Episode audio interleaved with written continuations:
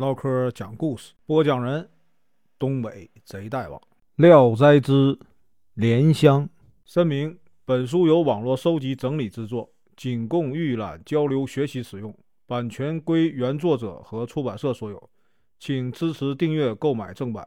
如果你喜欢，点个红心，关注我，听后续。有个书生，姓商，名晓，字子明，是这个宜州人。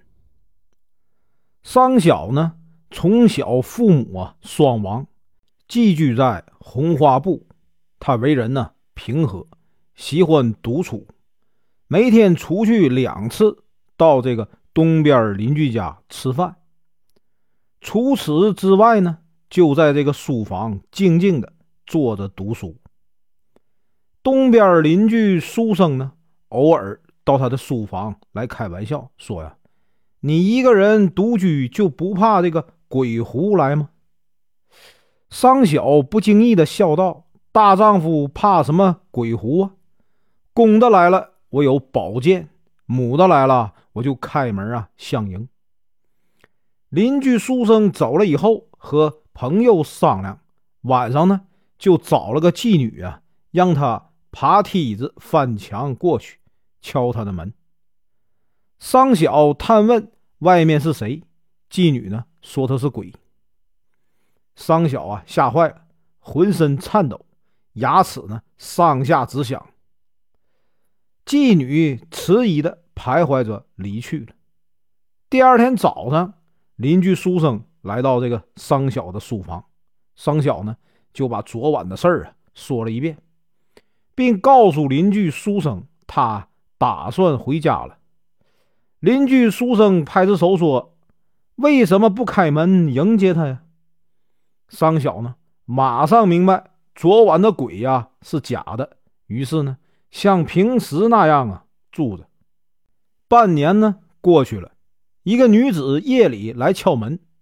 商小以为啊，又是朋友开玩笑，就开门呢，将这女子请进来。一看，这女的长得确实漂亮极了，真是啊国色天香。他很惊喜地问女子从何而来。女子说：“我叫啊莲香，是西街的妓女。红花布本来就是有很多妓院，所以呢，他相信了。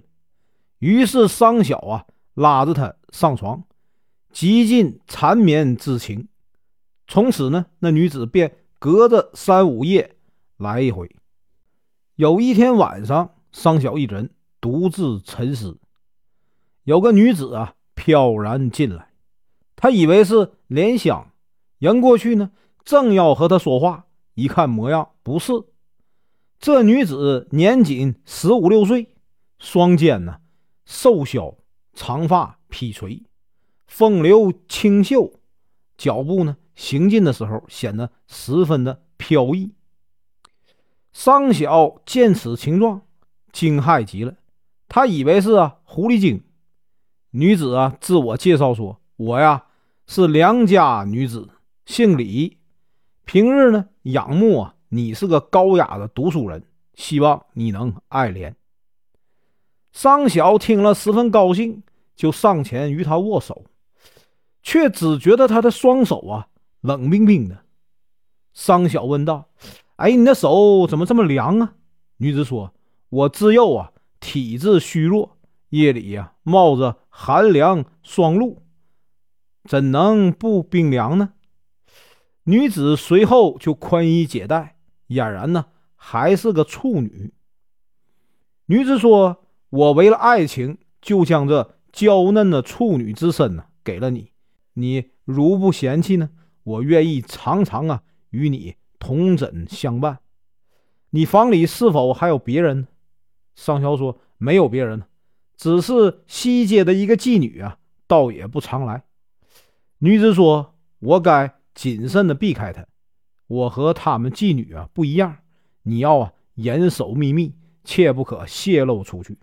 只要他来，我去；他去呢，我来就行了。”鸡叫的时候呢，女子起身要走，赠给他一双啊绣花鞋，说呀：“这是我脚上穿的东西，你留着玩玩，可寄托情思。”但是呢，有人的时候你千万别拿出来玩弄。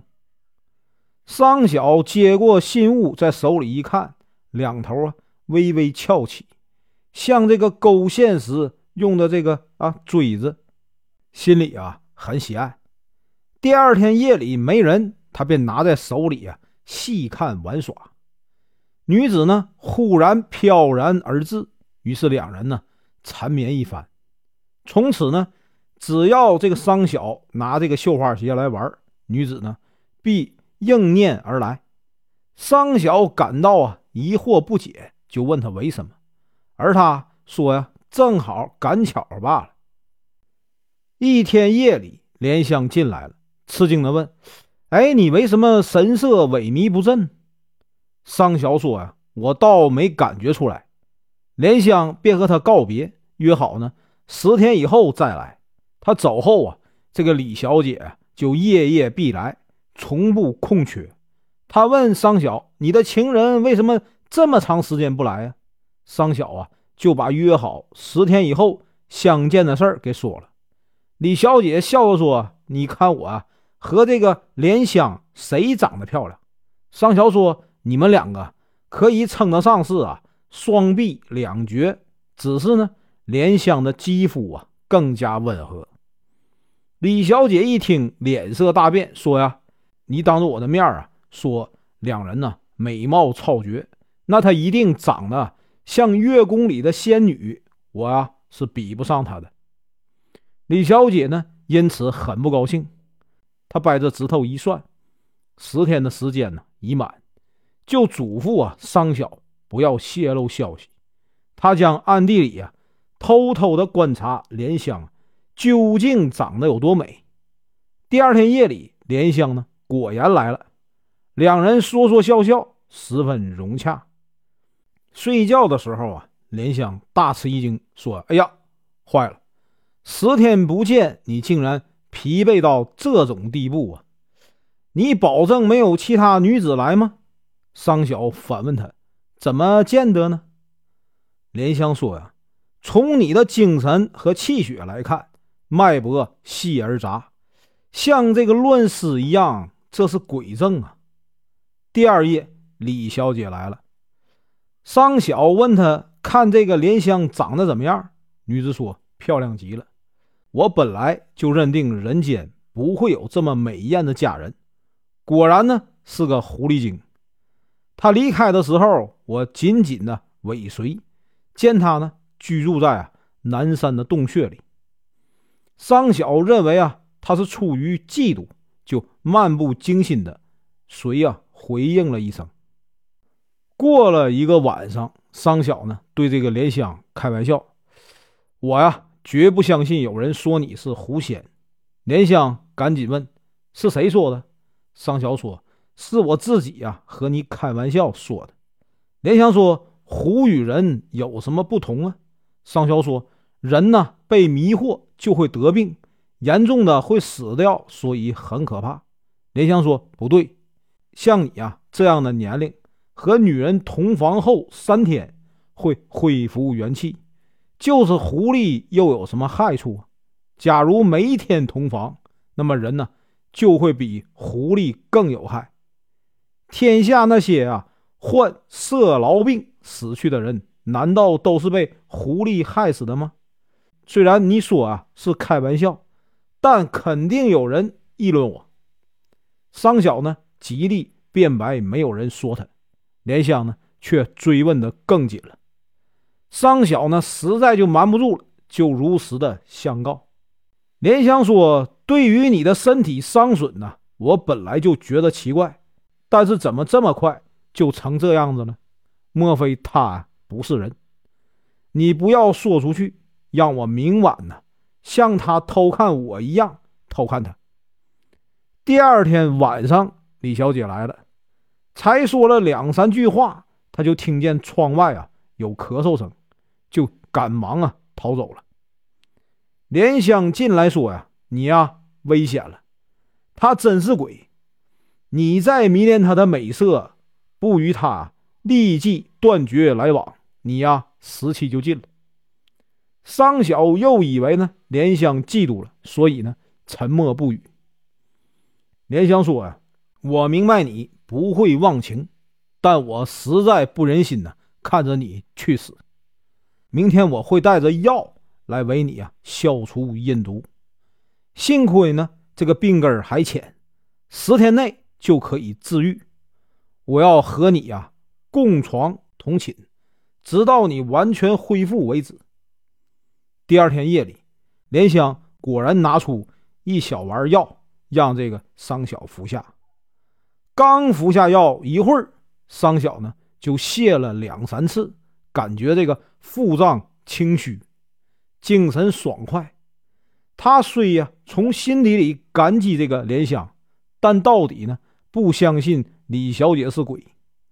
莲香每天呢夜里都与桑晓同寝相偎，桑晓呢想和莲香交欢。莲香呢总是拒绝。几天以后，桑晓的身体啊完全恢复了。分别的时候，莲香一再殷勤的嘱咐他，要和这个李小姐断绝来往。他呢假装答应了。莲香走后，他关了门，点上灯，又拿出这个绣花鞋玩着，心里呢想念着李小姐。李小姐啊如约而来。分别了几天，他一脸呢怨气。桑晓说：“他连着几夜为我治病，请不要啊怪怨。但我们之间的感情都由我做主。”李小姐听了，脸上呢慢慢有了喜色。桑晓在枕头上啊对他悄悄说：“我呀十分爱你。”竟有人说你是鬼。他呢好长时间没说话，然后骂道。这肯定是那个银狐造谣，想啊迷惑你。如果不和他断绝关系，我就啊不再来了。李小姐说着，就呜呜的抽泣开了。桑晓呢，百般的劝慰，他这才作罢。隔了一夜，莲香来了，他知道李小姐呢又来了，怒气冲冲的说：“你呀，一定要寻死吗？”桑晓笑着说：“你为什么嫉妒的这么厉害呀？”莲香啊，越发愤怒了，说：“呀，你自己种下祸根，我为你铲除。不嫉妒的人又将怎样呢？”桑晓借口啊说：“他说我以前的病是因为狐狸精啊作祟所致。”莲香呢，无可奈何的叹息说：“呀，确实如你说的，你是。”执迷不悟啊！万一出现不测，我就是啊有一百张嘴，怎么说得清？既然如此啊，今天就分手好了。白天以后啊，我再来病床前看。桑晓挽留不下，莲香啊恼怒的径直而去。从此啊，李小姐每夜都和他相聚。这样呢，过了两个多月，他感到困乏极了。起初他还啊。自我宽慰，后来一天比一天呢消瘦虚弱了，每顿饭只喝些稀粥。他本想回家去养养身子，但是呢又对李小姐恋恋不舍，忍不下心马上离去，于是呢又拖延了几天，以至于啊这个虚弱的再也起不了床了。邻居书生见他病成这个样子，就每天呢派这个。管童来给他送些吃的，桑晓呢自此开始怀疑起李小姐，于是呢对他说：“我呀后悔当初没听莲香的话，到了这种地步。”说完呢就昏迷过去了。等他醒过来，睁着眼睛四下张望时，发现呢李小姐早已走了，从此呢就再也不见她的踪影。桑小一人呢。病卧书房，这个时候呢，思念起莲香来了，就像庄稼人呢盼望丰收一样啊，迫切。一天，他正在凝神想念着莲香，忽然有人呢撩开帘子进来了。他一看，竟是莲香。莲香走到床前，嘲笑他：“乡不老，难道是我胡说吗？”桑晓啊，呜咽了很长时间呢。自己呢承认错了，只求莲香啊救命。莲香说：“你呀已病入膏肓，实在没有办法可救了。我今天呢是特地来和你永别的，并证实啊我并非啊嫉妒。”桑晓呢极其悲伤地说：“我枕头底下有件东西，请你代我毁掉它。”莲香找出绣花鞋，拿起灯啊，翻来覆去的抚摸着。李小姐一闪而入。突然见到莲香啊，转身就要走。莲香呢，用身子挡住门。李小姐急迫的不知道从哪儿啊出去。桑晓啊，指责数落着他，他无话可答。莲香笑着说：“我今天才有机会和你当面对质。以前你说呀，郎君的病未必不是我造成的，现在到底如何？”李小姐呢？只好低头谢罪。莲香说：“你长得这么美貌，却怎么因爱啊而结仇呢？”李小姐即刻跪在地上哭泣，祈求啊怜悯相救。莲香呢，赶快扶起他，详细了询问他的身世。他说：“呀，我是李通判的女儿，早年儿死，葬在墙外。春蚕虽死啊，情丝却未断。”于是啊，就和郎君呢结为情侣，就是我的愿望。至于啊，要害死郎君，这绝对不是我的本意。莲香说：“我听说鬼啊总是喜欢人死，因为这样才能常常相聚，是吗？”李小姐说：“不对，两个鬼在一起并没有什么乐趣。如果有乐趣的话，九泉之下的少年郎。”难道少吗？莲香说：“太次了，夜夜寻欢呐，人都受不了，何况是鬼呀？”李小姐问道：“狐狸能害死人，你却为什么不这样啊？”莲香说：“那是啊，采捕者之流才干的事儿。我和他不是同一类，所以世上有不害人的狐狸，而绝对没有啊不害人的鬼。”这是由于鬼的阴气太盛。桑晓听了他们的对话，这才知道他们真是啊狐狸和鬼。幸亏已经啊见多习惯了，并不惊怕呀。但他一想到自己只剩下一丝气息，不觉失声痛哭起来。莲香瞅着李小姐问：“你呀，准备怎么医治他呀？”李小姐，惭愧的满面。表示没有办法。莲香笑着说：“只怕他身体强壮以后，你这醋娘子又要吃杨梅，醋上加醋了。”李小姐正好衣襟，下拜说：“如果有神医妙手，使我能不负罪于他，我将啊永远葬身地下，岂敢再厚着脸皮到人世上露脸？”莲香赶快揭开袋子，取出药来说：“呀，我早有啊预知会有今天。”分别后就走遍三座仙山去采药，总共花了三个多月的时间才把药料啊配齐。不管被鬼被狐啊致死，只要用这药啊就能见效。但病是怎样得的，就得采用什么药的药引子。所以啊。不得不烦劳你效力。李小姐问：“需要什么？”莲香说：“只要你啊，只要你樱桃小口里的一点啊香喷就行了。药丸放在他的嘴里，麻烦你呀，嘴对嘴用唾液把这个药丸给他送下去。”李小姐呢，满脸通红，低着头看着自己的鞋。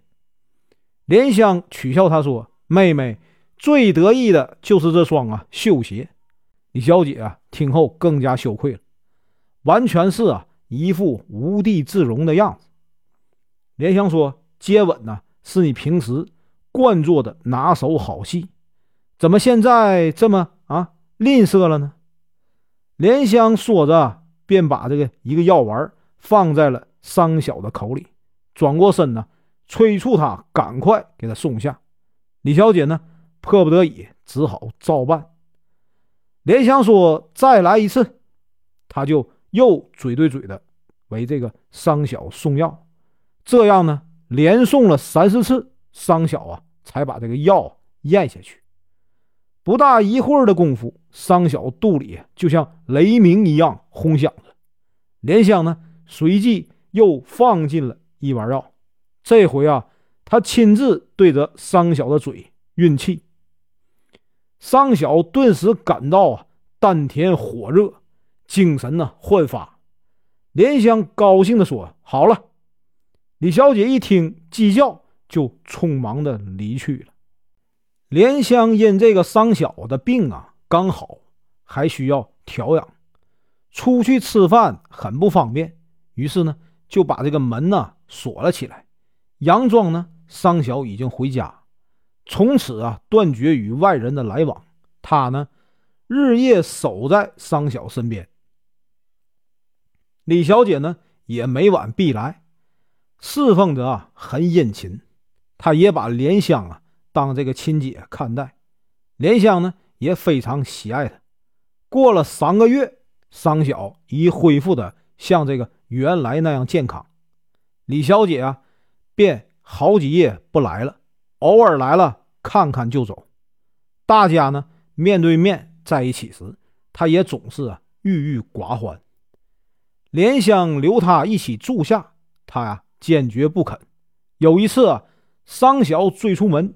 硬把他连拽带抱的拉回来，只觉得他的身体啊轻的像草人一样，他呢逃脱不了，就合衣而睡了。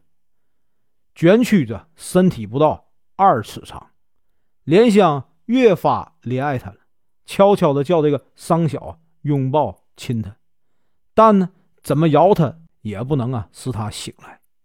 桑小呢只好自己睡了，醒来再找他。他早已不见踪影。后来十多天，他呀都不再来了。商小呢想他想的很迫切，就常常拿出啊他的绣鞋来和莲香一块儿把玩。莲香说：“他长得这样啊，窈窕可爱，我见了都很喜爱，何况是男人呢？”商小说：“以前呢，只要我一玩鞋，他马上就来，我心里。”原本怀疑他，但是呢，底料啊不是他真是鬼。现在赌邪示人，实在叫人伤心呢。说着呢，眼泪就掉下来了。原先呐，有个姓张的富翁，他的女儿啊名叫燕儿，十五岁那年呢，因这个闭汗症而死。一夜过去了，他又活过来了，起身就要往外跑。张某呢？急忙把这门关上，使他不能出去。他自言自语地说：“我是啊，李通判女儿的魂灵，我感激商郎啊对我一片思念之情，留下一双啊绣花鞋还在他那里。我真是个鬼，把我关在这里有什么好处呢？”张家人听他话出有因，就问他怎么到这里来了。女子呢？低头啊，徘徊沉思，自己也感到啊茫然，说不出原因。有人说桑小因病回家了，女子呢极力争辩说不对。家人呢非常怀疑。东邻的书生听到消息，就翻墙进去查看，果然呢看见桑小啊正和一个美丽的女子说话。他闯进门去，匆忙间呢女子便消失了。邻居书生吃惊的问：“桑小，这是怎么回事？”桑小啊，笑着说：“我以前不是啊，对你说过了吗？如果是母的，就开门啊，迎接吗？”邻居书生将张家女儿的话对他说了。桑小开了门，准备到张家呀探查，却苦于没有理由。张母听说桑小果然没回家，更加诧异。他指使女佣去啊要那双绣花鞋，桑小呢就把这鞋交给了女佣。张家女儿拿到了鞋，很高兴。她试着一穿，鞋比脚啊小一寸，大吃一惊。她拿起镜子一照啊，这才恍然觉悟，自己呢是借尸还魂了。于是呢，他就向母亲呢讲了根源，母亲这才信了他的话。女子呢对着镜子大哭的说：“我很自信，当年呢容貌不差，但每次见了莲香姐姐都感到啊心愧。现在成了这副模样，活人还不如原来的鬼呀漂亮。”他手里拿着鞋啊，嚎啕痛哭起来。别人呢劝他也劝不住，于是呢，他蒙着被子啊。僵卧在床上，给他吃饭，他也不吃，全身肿了起来，一直啊七天不进饮食，也啊不见死。而这个浮肿呢渐渐消退。这个时候啊，他感到饥饿难忍呢，就开始进食。几天以后，他觉得全身发痒，身体呀整个脱了一层皮。早晨起来，睡鞋啊跌落在地，他拾起穿上。睡鞋呢已显得很大了，于是呢，他试穿那双绣花鞋，肥瘦正好合适。于是呢，很高兴，他又去照镜子，只见眉毛、脸颊和往日啊完全一样，就更高兴了。女子呢梳洗以后去拜见母亲，看见她的人呢都吃惊的瞪大了眼睛，所有看见她的人都很惊讶。莲香听说了张家发生的奇事，就劝呢桑晓托人做媒向张家提亲。但呢桑晓因自己呀与张家贫富悬殊，不敢呢贸然前去。正好赶上张母生日，他就跟着张家的女婿一起啊去祝寿。张母看见桑晓的名帖，有意让女儿啊隔着帘子去辨认。桑晓走到最后，张家女儿啊，急忙跑出来，揪住啊桑晓的衣袖，要跟他一起回去。张母大声的斥责女儿，他这才啊含羞退进了里屋。桑晓见他长得和李小姐酷似一人，不觉得嫣然泪下，于是呢，见张母啊，便拜服不起。张母呢，将他扶起来。并不以为啊他的举动轻浮。桑晓呢离开后，恳求女子的舅舅做媒。张母同意，选定吉日把桑晓招赘到张家。桑晓回去后啊，告诉了莲香，和他商量该怎么办。莲香啊忧思了很长时间，便要离去。桑晓啊大惊，流下眼泪。莲香说：“你到张家去完婚。”让我一起跟你去，我呀还有什么脸面呢？桑晓提议先和莲香啊一块儿回家，然后呢再迎娶张家的女子燕儿。莲香同意了。桑晓呢把这件事儿告诉了张家，张家知他已有啊家室，就大加斥责。燕儿呢极力为桑晓辩白，张家才同意了。到结婚的日子，桑晓亲自前往迎娶，家里都准备的很草率。但是呢，等迎娶回来以后，发现呢，从大门到厅堂全部铺上了地毯，家里呢到处都是啊红灯高悬，辉煌啊灿烂。莲香将新娘啊扶进了新房，揭开面罩一看，大家都为啊。久别重逢而欢喜。莲香陪着他们喝了合欢酒，于是问起啊他还魂的情形。燕儿说：“那天呢，我郁闷无聊，只因自身呢是个鬼魂，自见呢行贿。咱们分别后啊，我很气愤，而啊不回这个墓穴去了，就随风啊飘荡。我一看到活着的人呐，就羡慕。白天呢。”我依附在草木上，夜里呢，我就信步啊浮游。我偶然到了张家，只见张家的女儿啊睡在床上，就近前呢附在了她的身上。没料到就这活过来了。莲香听后啊，默默的沉思着。过了两个月，莲香生下一个儿子，产后啊得了疾病，一天天加重。莲香握住燕儿的手臂，说：“呀，我把这孽子托付给你了，让你呀受累了。我的儿子就是你的儿子。”燕儿啊，泪流满面呢，就多方的安慰他。他们为他请医生，他却回绝了。在他弥留之际呀，只剩下一丝气息。桑晓和燕儿都痛哭。莲香忽然睁开眼睛说：“不要这样，你们呢喜欢活着，我喜欢死。如有缘分，咱们十年后啊可以再相见。”说完呢，就死去了。在入殓的时候啊，莲香的尸体化为狐狸，桑晓不忍呐，把他当异类看待，就啊厚葬了他。他们为儿子取名啊胡儿。燕儿呢，把他当做亲生儿子看待。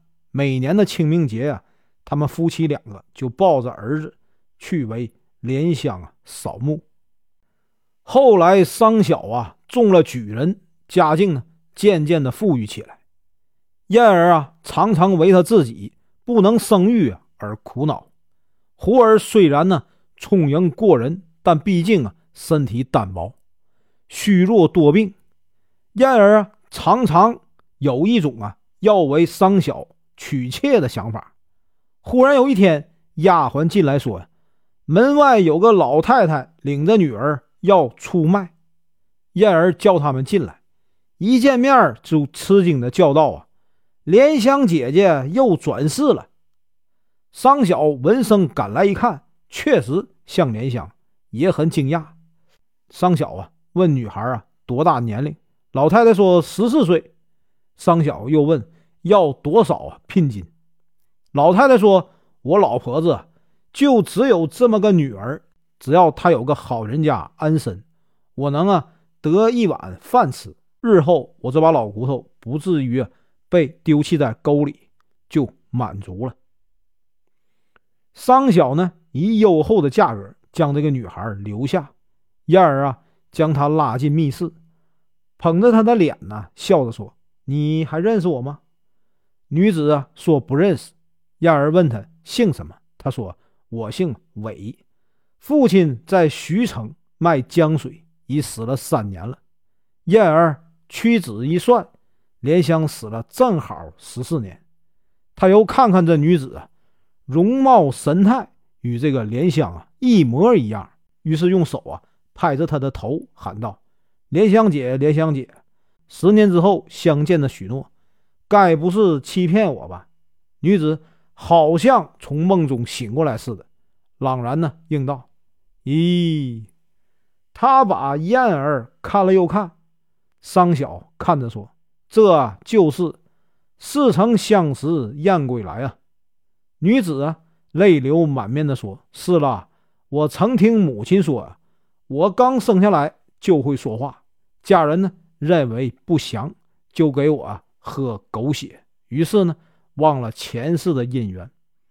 今天才像啊从梦中醒来，娘子就是痴于做鬼的李妹妹吧？三人共话前生，真是啊悲喜交加。寒食节的那一天，燕儿说：“每年这天都是啊我与郎君哭你的日子。”于是呢。他们一起啊，到了莲香的墓地，坟头荒草丛生，树已长到啊满把粗了。女子又叹息不已啊。燕儿对桑晓说：“我和莲香姐两世相好，不忍呢分离，应该把我们的尸骨啊葬在一起。”桑晓听从他的话，于是挖开啊李小姐的坟墓，把她的遗骨抬出来。和莲香合埋一起，亲戚朋友听说了这件奇异的事情，穿着吉庆衣帽到这个墓地参加葬礼，不约而来的有几百人。我康熙九年南游到益州，因受到啊大雨阻隔，在一家旅店暂住。有个书生叫刘子敬，和桑小啊是钟表亲。出世同意啊，文社学友王之章写的《桑生传》给我看，有一万多字，我得以啊通读全文。这里所写的只是大概而已，意思是说，哎，死了的人呢求复活，活着的人呢又求死亡，天下所难得的，不就是人生吗？